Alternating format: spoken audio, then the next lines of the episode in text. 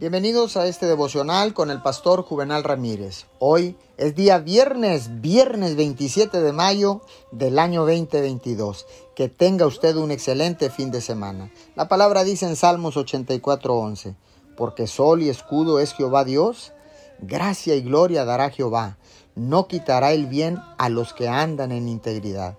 Déjeme contarle que hay un pez pequeñito llamado lenguado de Moisés que solo se encuentra en el Mar Rojo y que normalmente debería ser comido por tiburones grandes.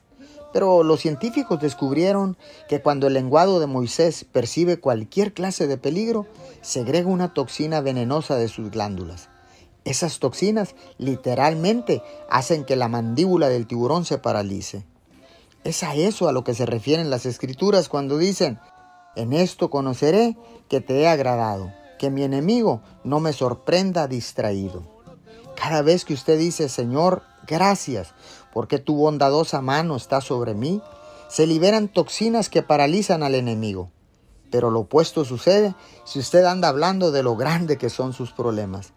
Si usted es negativo, preocupón o empieza a quejarse, atraerá más dificultades. Pero si se atreve a declarar el favor de Dios, soltará un poder que paralizará a todos sus enemigos. Señor, gracias, porque ahora sé que tú nos has equipado y nos has empoderado. Ese poder sobrenatural está en nuestras vidas a través de tu precioso Espíritu Santo. Te damos gracias en el nombre de Jesús. Amén y amén.